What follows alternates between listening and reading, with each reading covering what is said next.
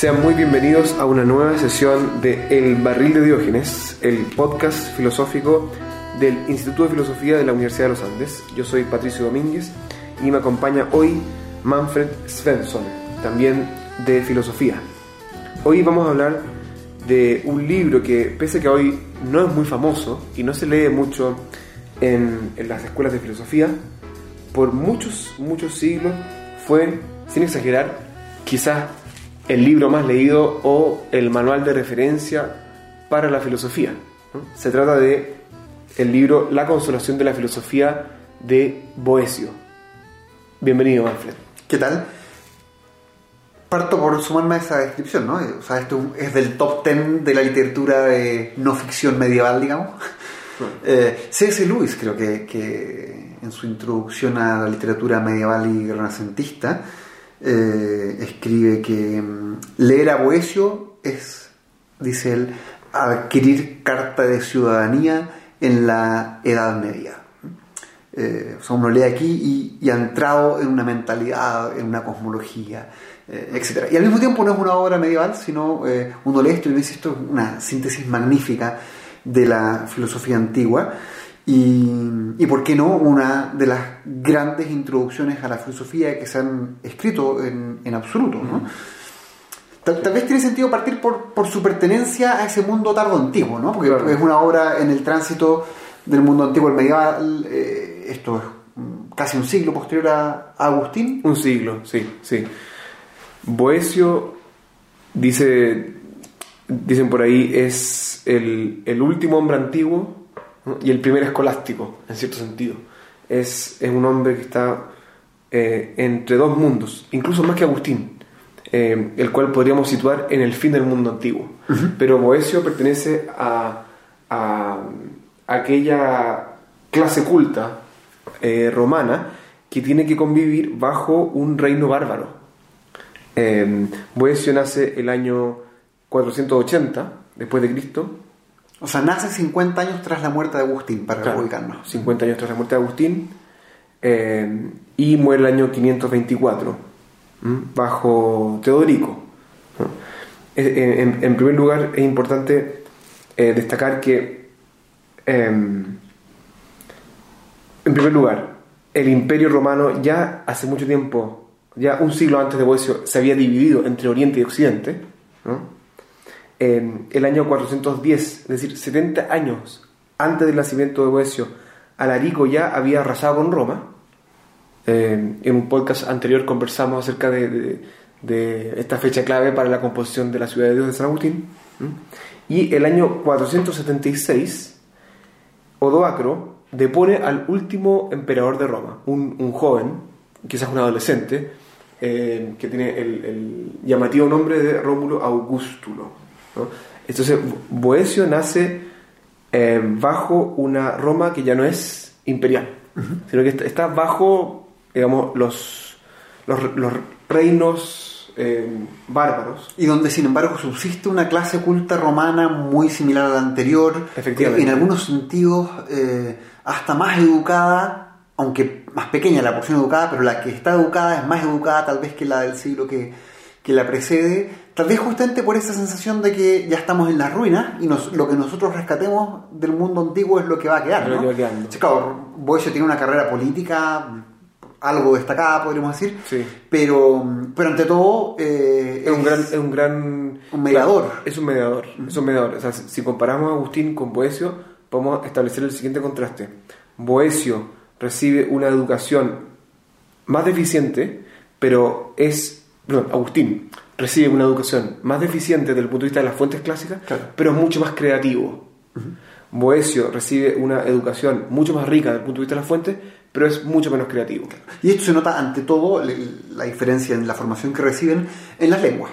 Porque claro. Agustín, uno podría decir que es el primer gran filósofo de Occidente que no sabe griego. Sí. Que tiene un griego, griego muy precario. Claro, tiene un griego, griego precario. Y Boesio, en cambio, es alguien que se propone la tarea de traducir todo Platón y, y Aristóteles. No y logra llevar esto a cabo claro. a cabalidad, pero claro. esa es la diferencia. Esa es la diferencia. De un modo muy visible. Y, y, y, se podría establecer esa diferencia también desde el punto de vista social. ¿no? Agustín es hijo de un funcionario en una ciudad eh, remota, remota de, de, del Imperio Romano. eh, y San Agustín tiene que aprender griego en el ludus, en, en el colegio, ¿no? y lo aprende mal. Claro. En cambio, Boesio eh, es hijo de, de una. o sea, es hijo de una familia importante, además adoptado por eh, Símaco, un personaje muy importante desde el punto de vista intelectual y político, y Boesio estudia griego en, no sabemos dónde, pero en tierra griega. Puede ser Atenas, puede ser Alejandría, puede ser algún otro- otro lugar, ¿no? Siguiendo la antigua tradición del filósofo romano aristócrata que estudia griego en griego, Claro. como Cicerón, como Séneca, como tantos otros. Claro. Es algo muy excepcional para su periodo. Es el último representante de, de este tipo de, de figura. Claro. Y, mm, y claro, parece hacerlo, parece recibir y transmitir todo esto con, con mucha conciencia de la singularidad de su posición. Eh, Sí. también uno podría decir que es un mediador en otro sentido. Es un mediador en el sentido que está poniéndose la tarea de traspasar la filosofía griega al latín, pero está también mediando, en esto es más coincidente con, con Agustín, pero, pero es algo que vale la pena eh, reforzar para ver de qué tipo de figura estamos hablando. Está mediando entre Platón y Aristóteles. Él dice, quiero entregar todo esto, pero como él mismo escribe en algunas de sus eh, Sí. obras, en los prólogos a las traducciones, Claro, creo que es el comentario de interpretaciones, que, Sí. Que dice, eh, y me propongo mostrar la conformidad de los dos filósofos en eh, los tópicos principales de la filosofía. Ante todo, nosotros tende- tendemos a pensar en, en una tensión entre la tradición platónica y la aristotélica, pero claro, el mundo tardo antiguo eh, es muy enfático respecto de, de esta armonía de Platón, Aristóteles, y Boesio es un gran representante de eso y que eh, lega eso junto con sus traducciones a- Sí. al mundo medieval que al, sigue. al medio, sí, efectivamente. Es muy interesante porque incluso filósofos o pensadores que no conocen la obra de Platón y Aristóteles, como San Agustín, eh, aún así ellos consideran que es como un, un- un punto de partida el, el- el hecho que Platón y Aristóteles formen una misma escuela. ¿no? Un- eh, en Boesio eso está ya no como idea, sino que como, como proyecto. ¿no? Porque efectivamente había gente en la antigüedad y en la época de él que lo negaba. ¿no? Sí, Tampoco es tan raro contraponer Platón y No, Aristóteles. por supuesto, claro, dice contra los que piensan esto, vamos a Contra los que mostrar piensan esto. la, la fundamental. La funda- claro, y en ese sentido, eh, Boesio, o sea, en muchos sentidos, pero en ese sentido también Boesio es uno de los fundadores de la filosofía y la teología medievales. Está este conjunto de obras, sus, sus traducciones, que esto es un proyecto no, no, no llevado a cabo. No llevado a cabo. Eh, pero, mm, pero eso es u- una dimensión de su trabajo. Sí. Luego hay una serie de opúsculos, pequeñas obras menores, eh, op- opúsculos teológicos, o les decimos opúsculos, son textos a veces de cinco páginas, son pequeñísimos tratados sí. eh, sobre la Trinidad, tiene mm, comentarios a algunas de las obras que traduce, pero son, son pocas obras, las de Boesio. Sí, También son- en esto es una diferencia sideral respecto de Agustín. Sí, sí, son muy pocas obras. Como dices tú, las, las, eh, las obras teológicas de Boesio, que en general vienen siempre con, aco- acompañando la consolación, así es la última edición crítica de Moreschini, son obras muy pequeñitas, eh, en las cuales el- el- aparece el talento, se podría decir, lingüístico de Boesio, más que un talento especulativo, si se puede ver así, y, y- y en las cuales Boesio toma partido eh, en ciertas disputas teológicas de la época. Y además eh, usando eh, instrumentos filosóficos eh, de un modo que no es nuevo, pero en su proporción sí es muy llamativo. O sea, hay eh, una reflexión, eh, por ejemplo, el pequeño opúsculo sobre la Trinidad, eh, que es primordialmente filosófica. Sí. Eh, entonces, hay, un, hay un uso de la filosofía, digamos, para materias sacras, pero eh, de un modo que casi permite hablar a ratos de una autonomía de la filosofía hablando sobre esas cosas, por el, el tamaño que ocupa la, la reflexión filosófica dentro de un tópico que parece Claro. eh, pertenecer a la teología. ¿no? Claro, claro, sí. Sí, Boesio fue muchas cosas y de- dentro de esas cosas está la lógica, fue un gran lógico. Eso quiere decir en la antigüedad manejar al dedillo el órgano de Aristóteles y los comentarios. Por ejemplo, la introducción o la Isagoguía de Porfirio, eh, eh, también los tópicos de Cicerón, que es, una obra también lógico-retórica. eh, y efectivamente, en la obra teológica de Boecio aparece eh, con toda claridad el, el- el gran talento eh, que tenía Boecio de distinguir, de explicar, de aplicar instrumental aristotélico, por ejemplo, las categorías, a, a- a problemas teológicos. Ya, y esto todo es descripción general de, de sus obras, pero dijimos que vamos a hablar de la La consolación. consolación, sí. sí. Y, eh, y eso nos va, nos va a ocupar eh, fácilmente el, el resto de esta conversación. Los dos fuimos muy entusiastas al principio, eh, pero mm, tal vez antes de, de entrar a la sustancia de esa obra eh, tenga sentido reflexionar un poco sobre el género, ¿no? porque eh, no hay grandes obras previas que lleven el título de consolación de la filosofía, pero sí hay un género, Mm. Sí, un género. de literatura consolatoria Claro. en- Hay- usado por los filósofos. usado por los filósofos. De hecho, el- se dice que el primero, el primer filósofo en, hacer de la consolación un género filosófico fue Crantor, un académico, un discípulo, digamos, de, Platón, que habría escrito una obra que hoy día lamentablemente está perdida, pero que es citada por muchos eh, filósofos, como por ejemplo Cicerón, eh, Polibio y otros más, que se llama Crantor. Crantor habría escrito una obra que se llama eh, Peripenthus, es decir, acerca de la tristeza, acerca del luto, eh, en la cual él intentaba consolar a una, no sé si es una madre o es una persona que perdió a su hijo.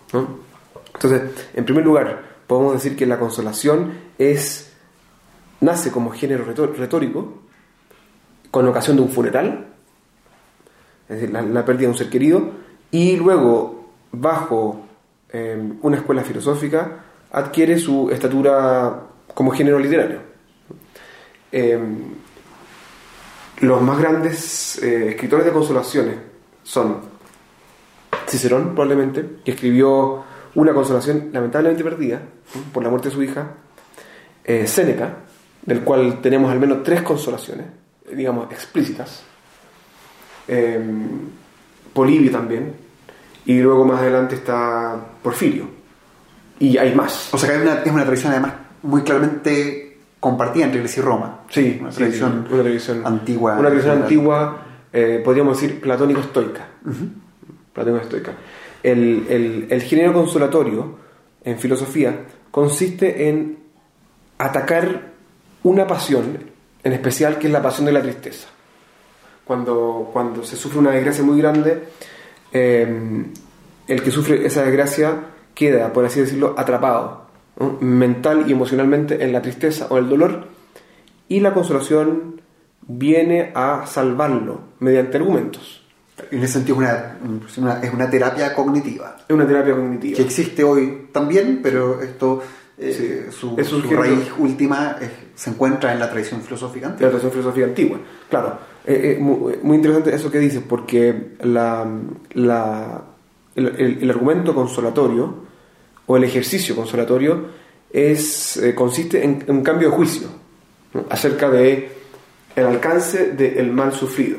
Entonces, es muy interesante cuando Cicerón en las disputaciones tusculanas hace un catálogo de las de las técnicas consolatorias y divide a las escuelas filosóficas según eh, su, su- el tipo de ejercicio que proponen. ¿no? Entonces, los estoicos, por ejemplo, proponen que en realidad el mal sufrido no es un mal, ¿no? sino que el único mal es el vicio. Los aristotélicos proponen que el mal sufrido no es tan grande como se cree. ¿no? Los sirenaicos proponen que en realidad ningún mal sucede em, inopinadamente, es decir, es obvio que van a suceder males, por lo tanto hay que prepararse. En fin, hay, hay, hay toda una polémica eh, en, en las escuelas helenísticas acerca de cómo consolar. Y, y en el acto de la consolación se revela la concepción que cada escuela tiene del bien y el mal. Del bien y y en el ese sentido, nos, claro, aunque suena eh, a un ejercicio, digamos, puramente terapéutico, en realidad nos lleva al corazón de cada sistema filosófico el modo en que consuela. Nos puede llevar a, en el caso de un sistema filosófico religioso, nos puede llevar también a sus visiones de la providencia, que es lo Claro. que ocurre eh, aquí y en muchos filósofos antiguos. Claro. Eh, Nos puede llevar eh, a, un, no sé, a un concepto de cuerpo, a un concepto de filosofía, a una metafísica. Eh, las, eh, las escuelas epicúreas, o sea, el epicureísmo también, también eh, ofrece consolación. ¿no? solo que de, de otro tipo. Claro. O- otro tipo de ejercicios consolatorios. Oye, ahora nombraste eh, muerte de una hija, etcétera, que es el típico escenario en Sí. que funeral, en que, en que surge la necesidad de una consolación. Sí. Pero aquí no estamos ante eso, sino que... No, no estamos ante y- eso. Y, y, digo, la, la diferencia es, es particularmente pronunciada porque tal vez sea la primera gran obra consolatoria que no está dirigida a consolar a otro, sino que aquí hay alguien que sabe, ha visto Mm. su alma perturbada por ciertos males y, y tiene que escribirse una consolación a sí mismo. Claro. Y tiene que Pero- escribirse a sí mismo porque está solo, está encerrado en una celda. Estás en una celda, claro. En ese- No hemos dicho nada sobre eso, Sí. pero tal vez En- en- en- podemos aprovechar de... Claro. Quizás podríamos hacer dos episodios de la consolación, creo que vale la pena. Pero se podría decir que la consolación de Séneca a su madre Elvia es, es un antecedente muy claro porque eh, Séneca quiere consolar a su madre ah, por el exilio de Séneca. Entonces, eh, Séneca dice que ella, o sea, ella será consolada cuando él se consuela a sí mismo. Entonces, en, en la consolación a Elvia, en realidad, hay una, hay una consolación propia. ¿no? Hay, un, hay un ejercicio de autoconsolación que eh, es lo que probablemente tiene en mente Boesio. ¿no? Ese tipo de ejercicio, al menos eh, literario. Pero es verdad que, que, claro, la consolación está dirigido a alguien, ¿no? Eh, con esta salvedad de Cicerón que escribió una autoconsolación también y, y Séneca. Ahora, claro, eh, ¿se le murió alguien a Boesio? Eh, ¿Sufrió la muerte de, de- de su hijo, de su hija? No. Boesio es... eh, Cayó en desgracia. Cayó en desgracia. Cayó en desgracia. Lo, lo más parecido que podemos encontrar en la antigüedad es el exilio. ¿no? El exilio senecano o el exilio ovidio. ¿no? Eh, ¿Fue exiliado así en sentido estricto? No, sino que es encarcelado, eh, se le despoja de sus honores, de sus cargos, de su propiedad probablemente, eh, bajo la acusación de crimen de lesa majestad. Eh, Esto es un, un- es un rumor de sedición. es un rumor de, lleva a eso. claro, es un rumor de sedición. Primero, hay- a- antes de entrar al- al- a la acusación contra Boesio, hay que decir que Boesio, eh, como bien tú decías, Manfred, es una de las personas más destacadas de su época, es miembro de la clase senatorial romana y eh, cuando Teodorico elige a alguien para que lo represente frente al Senado y a la Iglesia, lo elige a él. ¿ah? Es una especie de, can- de gran canciller. Una especie de gran canciller. Y eh, luego de ser elegido gran canciller, es eh, Magister Officium, eh, surgen, surgen, digamos, peleas o, o- o querellas de tipo teológico-político, quizás podemos hablar de eso, pero no es necesario, y, y Boesio es acusado por otros consejeros del rey de estar complotando contra él, contra Teodorico, claro, y de estar defendiendo al Senado. Boesio se defiende, lamentablemente el Senado, a quien él efectivamente defendía, eh, confirma la acusación y Boesio es encerrado. Quizás la palabra celda es muy fuerte porque es, eh, Está en condiciones de seguir escribiendo una obra como esta. está en condiciones de escribir. Arresto domiciliario. Claro, el resto de domiciliario está en condiciones de escribir y está en condiciones de pasarle digamos, lo escrito a gente que la va a ver. Claro. ¿Mm? Pero efectivamente, eh, Teodorico interpreta el, eh, el- la amistad, se podría decir, de Boesio o la afinidad de Boesio con el Senado como un intento de, de una alianza entre el Senado romano, la Iglesia de Roma bajo el Papa y el César oriental, es decir, el César en Bizancio, eh, presiona, presiona para que el César, que en este caso es eh, Justino, presiona para que, Justino deje de eh, deje de molestar a los arrianos ¿no? y no lo logra. Entonces es muy probable que la muerte de Boesio haya sido una especie de vendetta en contra de la supuesta intención de el papado, el senado y el César oriental para sacar a Teodorico de Italia. Perfecto. Aunque es, es bastante más complejo, pero bueno, yo creo que hay, que hay que dejarlo ahí. Claro, claro. Ya, y entonces se sienta a escribir una consolación em, de la filosofía. Después vamos a hablar por qué un cristiano se siente escribir una consolación de la filosofía eh, y no una consolación de la fe o algo por el estilo. Eso ya, ya es una pregunta eh, interesante, pero, pero, mm, pero esto es ante todo y casi exclusivamente una, una obra filosófica, pero una obra filosófica con, con un estilo muy único también. Sí. Em, es una obra que, eh, escrita en cinco libros, intercala todo el tiempo prosa y, y verso, Sí, eh, de, un modo magnífico. Y eh, esto también es un, un rasgo muy único de ella. Y, eh, y, y Boesio es uno de los actores aquí, ¿no? Claro. Un actor que está en esta celda y, y recibe si la, la visita La visita, de la eh, sabiduría. claro, Y, un- empieza ahí el diálogo entre él y sabiduría eh, que va a conducir a su sanación. A su sanación, sí, es muy impresionante. El, el libro, bueno, la consolación se divide en cinco libros. El libro primero, podríamos decir, es un libro mucho más retórico que filosófico, aunque yo creo que es Sí. muy importante, Sí, sí. porque sitúa muy bien el tipo de argumentos que se esperan, sitúa muy bien la, propia biografía de Boesio, hay una apología también de Boesio, eh, hay una serie de cosas que hacen de la lectura del libro 1 algo muy, muy, muy necesario. Pero en realidad, y Boesio mismo lo dice, la verdadera medicina comienza en el libro segundo.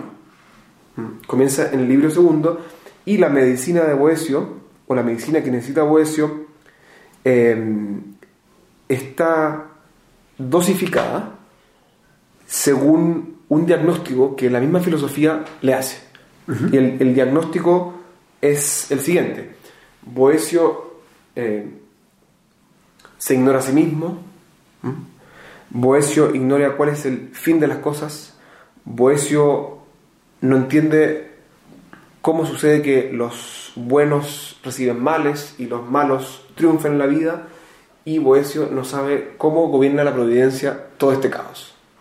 Y de hecho percibe, aunque declara que ella gobierna, percibe que no- su gobierno no llega a extenderse a los asuntos humanos, porque si no, ¿cómo explicar el ¿Cómo triunfo de los malos y, y la propia desgracia? ¿no? Claro. Ay, Me encantaría leer un, un par de versos eh, para que se capte en qué tono está eh, escrito eh, cuando, cuando irrumpe el, el verso y, y cómo están presentados ciertos problemas filosóficos ahí. Eh, Como el, el- el metro quinto, donde aparece justamente eh, un, canto al creador, que es uno de los grandes pasajes del, del primer libro, eh, pero pues muy notable cómo aparecen los problemas que estabas describiendo. Dice, probablemente tú tienes una mejor traducción y después la puedes recomendar a los lectores, por mientras yo leo de la que tengo aquí, dice, creador del firmamento estrellado, tú que sentado en eterno trono haces girar el cielo en vertiginosas revoluciones y obligas a los astros a obedecer tus leyes, Tú que haces que la luna, ya brillante en el plenilunio al recoger en su disco la ardiente llama de su hermano, haga esconderse en la sombra las estrellas, o pálida en su menguante pierda el esplendor viéndose próxima a Febo. Tú que haces que el lucero de la tarde arrastre las estrellas de la noche fría y luego cambiando las riendas amanezca como lucero de la mañana, amortiguando sus luces con la aparición del sol. Tú eres quien acorta el día cuando los fríos del invierno esparcen por él suelo las hojas de los árboles y das a las noches raudas alas cuando llega el ardiente estío. Tu poder dirige el año a lo largo de las estaciones y haces volver con el vuelo perfumado de los céfiros las hojas que arrastró el soplo helado del Bóreas. Las cementeras que contemplar Arturo serán las llenas cosechas que Sirio madurará. Ninguno de los seres se desentiende de tu ley antigua, ni ninguno descuida su tarea en el puesto que tú le fijaste. Todo lo conduce y guía tu voluntad inmutable. Los actos humanos son los únicos que no gobierna tu voluntad soberana. Y ese es un punto impresionante. Si es que uno va siguiendo el canto al creador que lo rige todo, eh, y llega a un punto en que el filósofo creyente dice, tú Dios gobiernas todo, pero no los actos humanos. Claro, Es, eh, claro. eh, es una enormidad de declaración, más fuerte todavía en el contexto del canto al creador que está pronunciando. O sea, ahí está muy vivamente presente eh, el tipo eh, de visión de los bienes y los males y de la providencia que ha dominado a Boesio y en torno a la cual va a estar discutiendo con la sabiduría, ¿no? Sí, sí. Claro, muy impresionante porque además es ese poema, que es muy, famoso, eh, se cantaba en la Edad Media y existen digamos, muchas, muchas partituras para cantarlo. Ese, ese poema, digo, eh, nos pone muy bien, nos sitúa muy bien el problema de la providencia en la antigüedad, en la antigüedad tardía. En la, en antigüedad tardía existen varias doctrinas de la providencia, no son todas iguales, digamos. Hay providencialismo de, muy variados tipos. Y una, una, variante del providencialismo que encontramos en, en, muchas fuentes, sobre todo recogidas en, fuentes patrísticas, es la siguiente. Existe la providencia y la providencia rige el ámbito divino, sea eso la divinidad misma, los ángeles, por ejemplo, o los espíritus eh, separados y los astros, también la providencia rige el mundo, pero el mundo natural, las especies, las estaciones del año, em, eh, qué sé yo, la, reproducción y la muerte de los seres vivos, pero no rige las res humanas, los asuntos humanos. Esa es una teoría de la providencia estándar en la antigüedad eh, y contra la cual luchan, por ejemplo, los neoplatónicos los neoplatónicos y los cristianos, cada uno a su manera, eh, insisten en que la providencia lo rige todo y que eso vale también para los actos humanos. Y, eso hace más singular todavía aquí que el platónico cristiano en su canto entonces esté negando, este punto que él conoce. Es el punto aquí, no, no es que él esté presentando una doctrina distinta em, Ahora, eh, porque no se ha enterado de algo. Se ha enterado y es la desgracia la que lo ha hecho perder de vista esto, ¿no? Claro, la desgracia. En, en, el concepto eh, antiguo boesiano de filosofía, la desgracia provoca en el, en el filósofo o en la persona eh, una, una emoción llamada aegritudo y esta emoción se parece desde el punto de vista intelectual a un letargo. La, persona que, padece esta tristeza es incapaz de ver más allá, por así decirlo, de sus narices y es incapaz de remontarse y tener una visión global del universo. Entonces, claro, el, hombre que sufre, aunque quiera afirmar una providencia, no puede afirmarla en el caso de los asuntos humanos. Es, incapaz intelectualmente. Y ese, y ese eh, es el meollo de la consolación. El meollo de la consolación, digamos, es, no es solo un problema de tipo eh, particular afectivo, por ejemplo, se me murió alguien o perdí, sino que Boesio insiste todo el tiempo, hasta el libro quinto, que su consolación no será completa hasta que la providencia le revele eh, la tercera pregunta que es quibus gubernaculis es decir, mediante qué estrategias de gobierno, estrategias de gobierno o modos de gobierno eh, se rige el universo.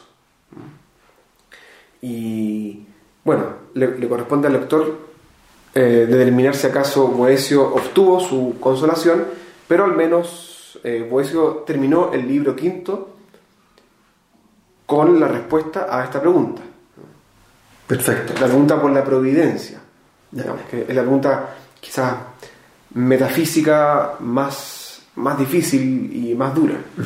entonces es el punto de llegada, el punto de inicio, libro primero, tú decías un libro más retórico en que eh, se presenta la enfermedad de Boesio, hace su entrada a sabiduría, eh, se ve qué tipo de, distorsión hay en, la emoción y, en, la visión intelectual de, de Boesio. Eh, pero el camino del libro primero al quinto eh, está trazado por eh, no solo discusiones sobre la relación entre providencia y libertad, sino por una discusión primero respecto a la naturaleza de los bienes. Hay que ver qué son los bienes.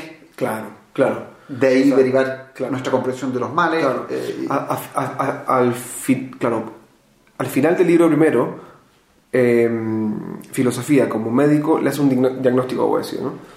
Y la primera enfermedad, ya, ya lo decía antes, es que Boesio se ignora a sí mismo y por lo tanto cree que eh, él está sujeto, su felicidad está sujeta a los bienes de la fortuna. Por lo tanto, el, el libro segundo trata de la fortuna. Ese es el gran tema del libro segundo.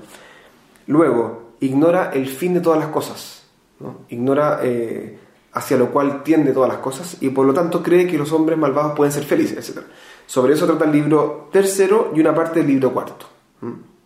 Y finalmente, no sabe mediante qué modos de gobierno la providencia rige el mundo y sobre eso trata una parte del libro cuarto y el libro quinto completo. Entonces, podemos decir, La Consolación es un libro, es una obra filosófica que comienza en la retórica y en la poesía, pasa a la ética eh, y desemboca en la metafísica y en la teología. Oye, está lleno de ecos de la literatura clásica. eh, algunos se veían también en este canto, pero pensando también ahora en, en- en la literatura filosófica clásica, eh, uno encuentra, por ejemplo, una, una expulsión de las musas que le están ofreciendo un falso consuelo. Claro. Y uno podría fácilmente evocar ahí la expulsión de, de los poetas, por ejemplo, de la, de la polis. Aquí están cantándole cosas para alegrarlo Claro. eh, y eso no es la terapia que necesita, entonces la severía dice, echa de acá a esta meretrícula. eh, Sí, estas pro- mere- pro- prostitutas de, Claro. de, de- eh, de teatro, ¿no? Claro. Eh, luego ah, hay ecos muy claros de, del Gorgias también de Platón, ¿no? Sí, Eh, la, clarísimo. la- la pregunta Clarísimo, respecto de si es eh, mejor padecer un mal Sí. o cometerlo. Sí, sí, sí. Eh, Está lleno este tipo de Está cosas. lleno, eh, por ejemplo, en, el- en el- en la tercera parte hay una discusión acerca del azar que es calcada de la física de Aristóteles. Así, literalmente del, del libro segundo de la física de Aristóteles sobre el azar. Sí, efectivamente, es, es como bien tú decías, o sea, es verdad que el medioevo latino no tuvo acceso directo a muchas obras de, que hoy día consideramos clásicas, como Platón, Aristóteles, pero sí tuvo acceso a la consolación. Y por esa vía tiene mucho. Y por esa vía, digamos, el argumento del Gorgias del, del castigo justo o los argumentos aristotélicos acerca del azar están perfectamente eh, expuestos. eso es muy, muy interesante. Sí.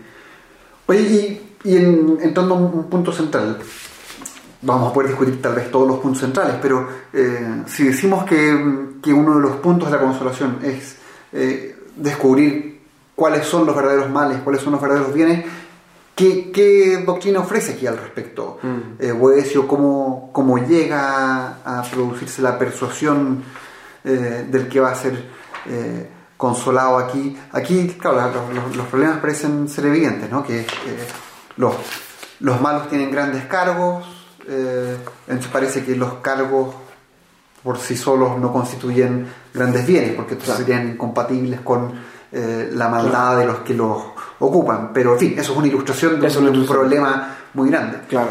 O sea, el, el- el libro segundo, el libro segundo y, ta- y también el libro tercero, claro, intentan, eh, intentan curar a Boecio de la opinión errónea de que la felicidad consiste en cierto tipo de bienes. El- sería quizás muy largo ir eh, detalle por detalle, digamos, por cada bien, pero la estrategia general es demostrar que cada bien que eh, aparezca como un candidato a la felicidad, en realidad es un bien inestable y no está en las manos del sujeto. Eh, en ese sentido, también se podría decir que esta discusión ética se parece mucho a Ética Nicómaco 1, en donde aparece, por ejemplo, el honor o el placer como un, posible candidato a la eudaimonía y donde Aristóteles parece, digamos, en, en argumentos muy breves, despacharlos porque no cumplen con la condición básica de lo que entendemos por felicidad.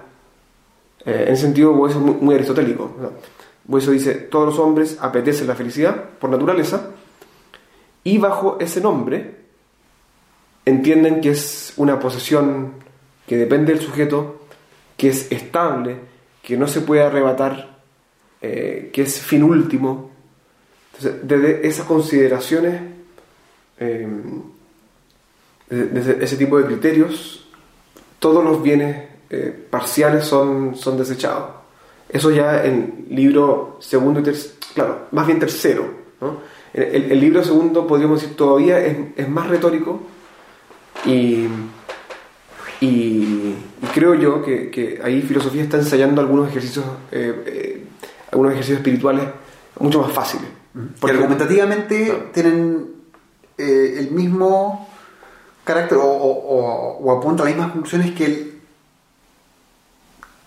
que, el, que lo que encontramos después en el libro tercero. Efectivamente. Pero, eh, son en la versión sí, sí. de entrenamiento. Sí, sí, sí. Es una versión, o sea, son, son ejercicios espirituales de tipo que son mucho más fáciles de digerir que las medicinas fuertes. Que es la versión dura que recibe el libro tercero. Que, que recibe el libro tercero, en donde ya aparece una, una, una teoría mucho más elaborada, mucho más robusta del bien humano. ¿no? Eh, por ejemplo, el libro segundo, eh, Filosofía, le dice, a ver, hagamos un, un, un, pequeño test, digamos. La felicidad nunca es completa, o la infelicidad nunca es completa tampoco. Entonces, a partir de, esos pequeños argumentos, eh, Boesio se va dando cuenta eh, de que, digamos, su, su gran lamentación del metro primero en realidad no está justificada. todavía vive su suegro, tiene familia, eh, los mismos malos que él dice que son totalmente felices no son tan felices. Y de hecho tienen, no pueden, una vez que tienen cierto tipo de maldad, buscar ciertos bienes, porque por ejemplo al, al avaro eh, o al malvado claro. de otro tipo eh, no le conviene la fama, la fama es un bien, pero un bien que te conviene si es que eres bueno, eres pues está bien que te conozcan, pero claro, si eres malo en realidad te conviene permanecer más o menos oculto. Claro. Por tanto, teniendo este mal, tienes que buscar privarte del bien de la fama o la honra, claro. eh, de modo que el carácter parcial se va, se va presentando eh, así. Eh, claro, ese, ese, es el argumento de la unidad de los bienes que aparece en el libro tercero. ¿no? Claro, y que termina de algún modo la idea de que en realidad quien quien poseyera bien uno de esos bienes es porque los posee todos. Los posee todos, claro. Claro, claro. O sea, en, en, el libro segundo. Pero claro, que eso es una idea que efectivamente presentada a secas suena una brutalidad sí, y uno la escucha y dice, ah, eh, yo me podría persuadir de esto si releo el libro segundo y hago todos los ejercicios. Claro, claro, claro. Eh, en ese sentido, eh, filosofía eh, procede por paradoxa. ¿no? Son, son tesis sorprendentes que van en contra de, del, del, sentido común. del, sentido común o de la opinión común. De la opinión. De la opinión claro. común. Y, y, a partir de esas, de esas paradoxas, filosofía empieza a avanzar, digamos, y, y lo, lo, interesante es que el lector también se va sorprendiendo con Boesio. Porque tiene que asentir por las cosas que ha concedido antes a ese tipo de tesis que a buenas y primeras, como en el Gorgias, la idea de que es mejor claro. eh, padecer una injusticia que cometerla, terminas obligado a Obligado sentir, a sentir. A, a él. Sí. Oye, yo me preguntaba antes eh, por qué alguien como Boesio escribe una consolación de la filosofía. En un sentido, no, no es una pregunta intrigante. Un filósofo, eh, bueno, buscará efectivamente volver a aclararse las cosas en un momento de dificultad y, y en esa claridad encontrar consolación. Pero claro, la gente se pregunta, todos los, los que leen, estudian a, a Boesio se preguntan por qué se habrá seguido siendo cristiano siquiera, si Sí. ante la muerte busca su consolación ahí. En la filosofía, Eh. Y además porque efectivamente, si uno mira las obras de otros filósofos cristianos del siglo precedente, por ejemplo, el papel que desempeña el cristianismo en sus obras, por, por significativos que fuesen como filósofos, es muy manifiesto. Y aquí el cristianismo parece casi ausente Mm. del libro. Sí. Eh, ¿Hay algunas apariciones, tú las describirías como tímidas eh, o son significativas a pesar de Sí. lo escasas que son? Sí, ¿Hay, ¿Hay siquiera una alusión bíblica? Una. Claro, sí, es, eh, esto, esto es un- una crux que, que, que va a atormentar al intérprete hasta siempre. Claro. Y, y además es un, no, no es un problema contemporáneo, sino que es un problema que ya en la Edad Media se discutía. Digamos, ¿En qué sentido esta es una obra cristiana? Hay, hay un sentido en que, un sentido muy lato en que podemos decir, bueno, es cristiana en la medida en que no es anticristiana, eso es muy evidente, y ya en un sentido un poco más fuerte en que, pese a ser totalmente pagana de inspiración, sin embargo, todos o la gran mayoría de los puntos en los cuales la filosofía pagana entra en claro conflicto con la fe cristiana están ausentes. Eso es muy, muy interesante. O sea, alguien podría decir, esto es una obra pagana, sí, pero es la obra de un pagano que se preocupó esmeradamente en que ningún punto del platonismo o del aristotelismo, eh, ningún punto de conflicto apareciera. No aparece la, doctrina de la reencarnación, por De la eternidad del mundo. Claro. Eh, o aparece la doctrina quizás de la perpetuidad del mundo, pero con, mucha sutileza. Eh, se cita Aristóteles, pero jamás, pero se defiende la providencia. incluso Boesio hace un guiño a la creación ex nihilo por ahí. Entonces, es realmente es la obra, es una obra pagana, pero cuidadosamente eh, armoniosa. Eso en primer lugar. En segundo lugar, está, es, hay una cita bíblica, una sola, del libro de la sabiduría. Mm. Eso está en. ¿Puedo, leer eso tal vez? Sí, eso está en, para que el libro quinto. Lo, lo sutil que es. Eh, están hablando con sabiduría y dice, luego no hay nada que pueda o quiera oponerse a este bien supremo, no, no creo que lo haya, es decir, que hay un bien sumo que todo lo gobierna con firmeza y suavidad, entonces dije yo, etcétera, etcétera. No, pero, lo, que viene después es interesante porque Boesio reconoce que le gusta esa cita. Ya, perfecto. Entonces, digo, eh, entonces dije yo, qué satisfacción experimento no solo de haber llegado a esta conclusión, sino más aún de poder, de poder oír esas palabras que tú empleas que confunden mi ignorancia a veces tan jactanciosa. Y a lo que están aludiendo esas palabras es ese que todo lo gobierna con firmeza y suavidad, que el libro de Sabiduría 8.1. Sí, sí, sí, Es una alusión que el lector que conoce y que ve a Boesio eh, repitiendo ellas identificaría, y si no, nada. Sí, es, una sola, sí. eso es muy, muy sorprendente. Eh, en todo caso, es una, un, un verso frecuentemente citado por Agustín también, de modo que en la tradición intelectual cristiana de la época tal vez evoca, más naturalmente eh, claro, evoca más el texto bíblico en, los lectores que claro, lo, es, lo hace para nosotros. El, es adverbio, ¿no? Suaviter. Claro. Sí. Yo la verdad no...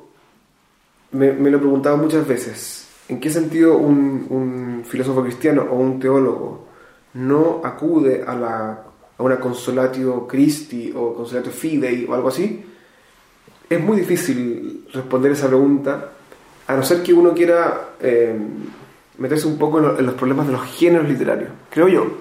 Que hay una salida ahí. Claro, habría una salida ahí en el sentido de... Eh, o sea, no tanto el género, sino más bien de eh, esta conciencia de Boesio de ser uno de los últimos depositarios de la cultura antigua. Eh, Boesio vive en un mundo ya cristianizado. Boesio no viene de un mundo pagano que lucha contra el cristianismo o de un mundo cristiano en ciernes, es, un mundo cristianizado. Entonces, en ese contexto, la, la consolación de la filosofía, digamos, suena menos polémica Claro, si la consolación hubiese, escrito, hubiese sido escrita un siglo antes, un siglo antes hubiera sido una, locura, una obra de paganismo rampante. Pero acá, digamos, cuando la. Aquí el cristianismo triunfó y lo que está en riesgo es lo otro. Claro, lo, que está en riesgo casi es, es, la cultura clásica, se podría decir. Sí.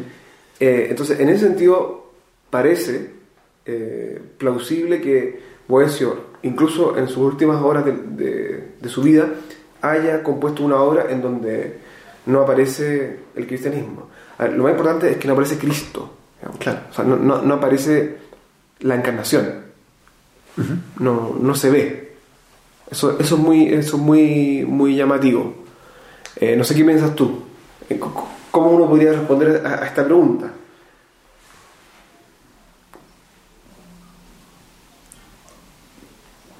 Mira, pienso en una parte del, del libro tercero donde eh, donde Boesio cita el Timeo, eh, pero no solo lo cita, sino que dice, como dice el Timeo, mm. eh, y, y, en una proporción no menor que, que esa cita del Timeo probablemente no lo voy a encontrar ahora, pero que, que es esa cita del Timeo, la que eh, lo lleva a, a, introducir la discusión de una serie de tópicos que, em, que nosotros acostumbraríamos concebir como tópicos más religiosos, aunque no son tópicos explícitamente eh, cristianos. ¿no? Mm. Em, entonces, claro, es cierto que está ausente el, el cristianismo de modo explícito o Cristo de modo explícito, pero al mismo tiempo, cuando se va a tocar temas de esta naturaleza o cuando eh, existe una alusión bíblica, al mismo tiempo da la sensación de que las señales son muy elocuentes. Sí. ¿Mm? Entonces, estoy en un diálogo entre Boesio y la filosofía y cuando voy a introducir algo eh, importante hago una referencia explícita a un punto de apoyo fundamental como el temeo platónico o digo después de citar el libro de sabiduría eh, estas palabras significan algo eh, especial para mí. ¿Mm? Pero dijo, aquí está la cita, ya que como sostiene nuestro Platón en el Timeo, incluso en los asuntos menos importantes es necesario implorar la ayuda divina. ¿Qué crees entonces que debemos hacer ahora para que merezcamos encontrar la sede de ese bien supremo? Eh, Claro. Etcétera. Entonces, es cierto, me parece todo lo que has dicho, eh, pero le añadiría que, que existen este tipo de, de señales en más de un lugar respecto de eh, la envergadura de aquello que, que se está tocando. Pero me parece que, que- que- que al mismo tiempo es muy persuasivo lo que dices, que simplemente hay, que hay alguien con, con mucha conciencia de cuál es su lugar. Eh, y, y de lo central que es lo que puede hacer. Eh, no solo como consolación ahora para sí mismo, Sí. eso es un sentido de la obra, pero eh, lo, que puede transmitir haciendo algo como lo que efectivamente hizo. Tal vez para cerrar podemos decir algunas cosas sobre eso, sobre el, sobre el legado de, de esta obra en la media. Hay, hay, hay legado importante para el medio en otras partes de la obra de Boesio también, ¿no? La, la clásica de- definición de persona en toda la Edad Media, eh, una sustancia individual de naturaleza racional, es una definición de, de Boesio, creo que viene de otro eh, tratado. Sí. Eh, aquí mismo en, en la consolación hay al- algunas otras frases que luego uno encuentra Todo el tiempo. en todo el tiempo, porque la definición de eternidad, ¿no? Eh, la eternidad es la eh, posesión perfecta y simultánea de una vida interminable o algo por el estilo, Sí. Eh, Sí. y que son las definiciones canónicas Sí, de, de los siguientes 10 siglos casi. Eh, pero mm, eso es la recepción de algunas fórmulas. Pero Claro.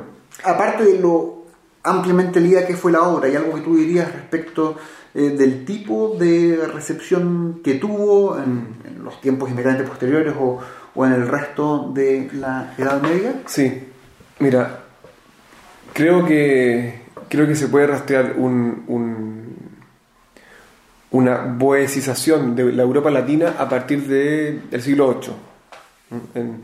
Antes la consolación de la, de la filosofía es una obra importante, pero a partir de- del Renacimiento carolingio, la consolación de la filosofía ya logra ser el, el- el número uno ¿no? en, en términos de filosofía, y no solo de filosofía, sino que esto es muy interesante.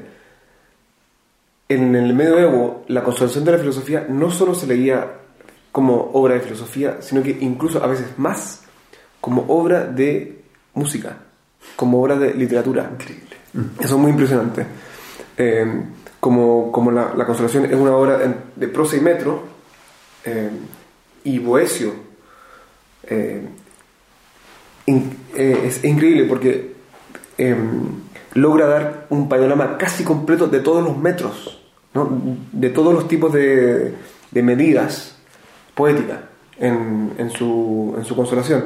Entonces, durante el medioevo, la consolación fue un manual de poesía también. Para, qué sé para aprender eh, dístico elegiaco se lee el primer Carmen, ¿no? Para aprender otro metro se lee otro Carmen de otro libro, así. Están casi todos los metros presentes. Y, y los niños aprendían música y poesía con canciones sacadas de acá. Eso, eso es muy, muy impresionante.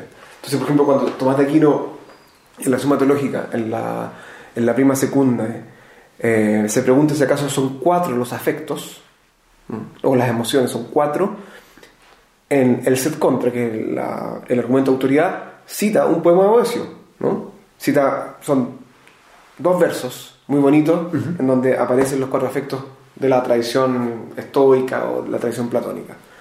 Eh, yo creo que Santo Tomás de Aquino cita eso de memoria como una canción. O sea, como todos conocemos esto. Todos conocemos esta canción en donde eh, aparece la, liberación de los cuatro afectos.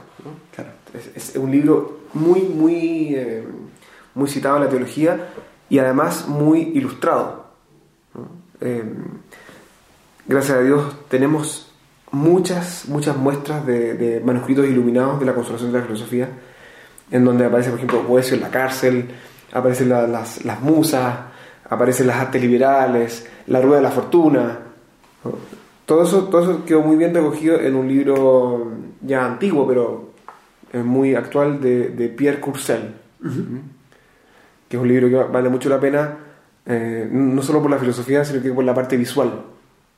Eso, eso se podría decir.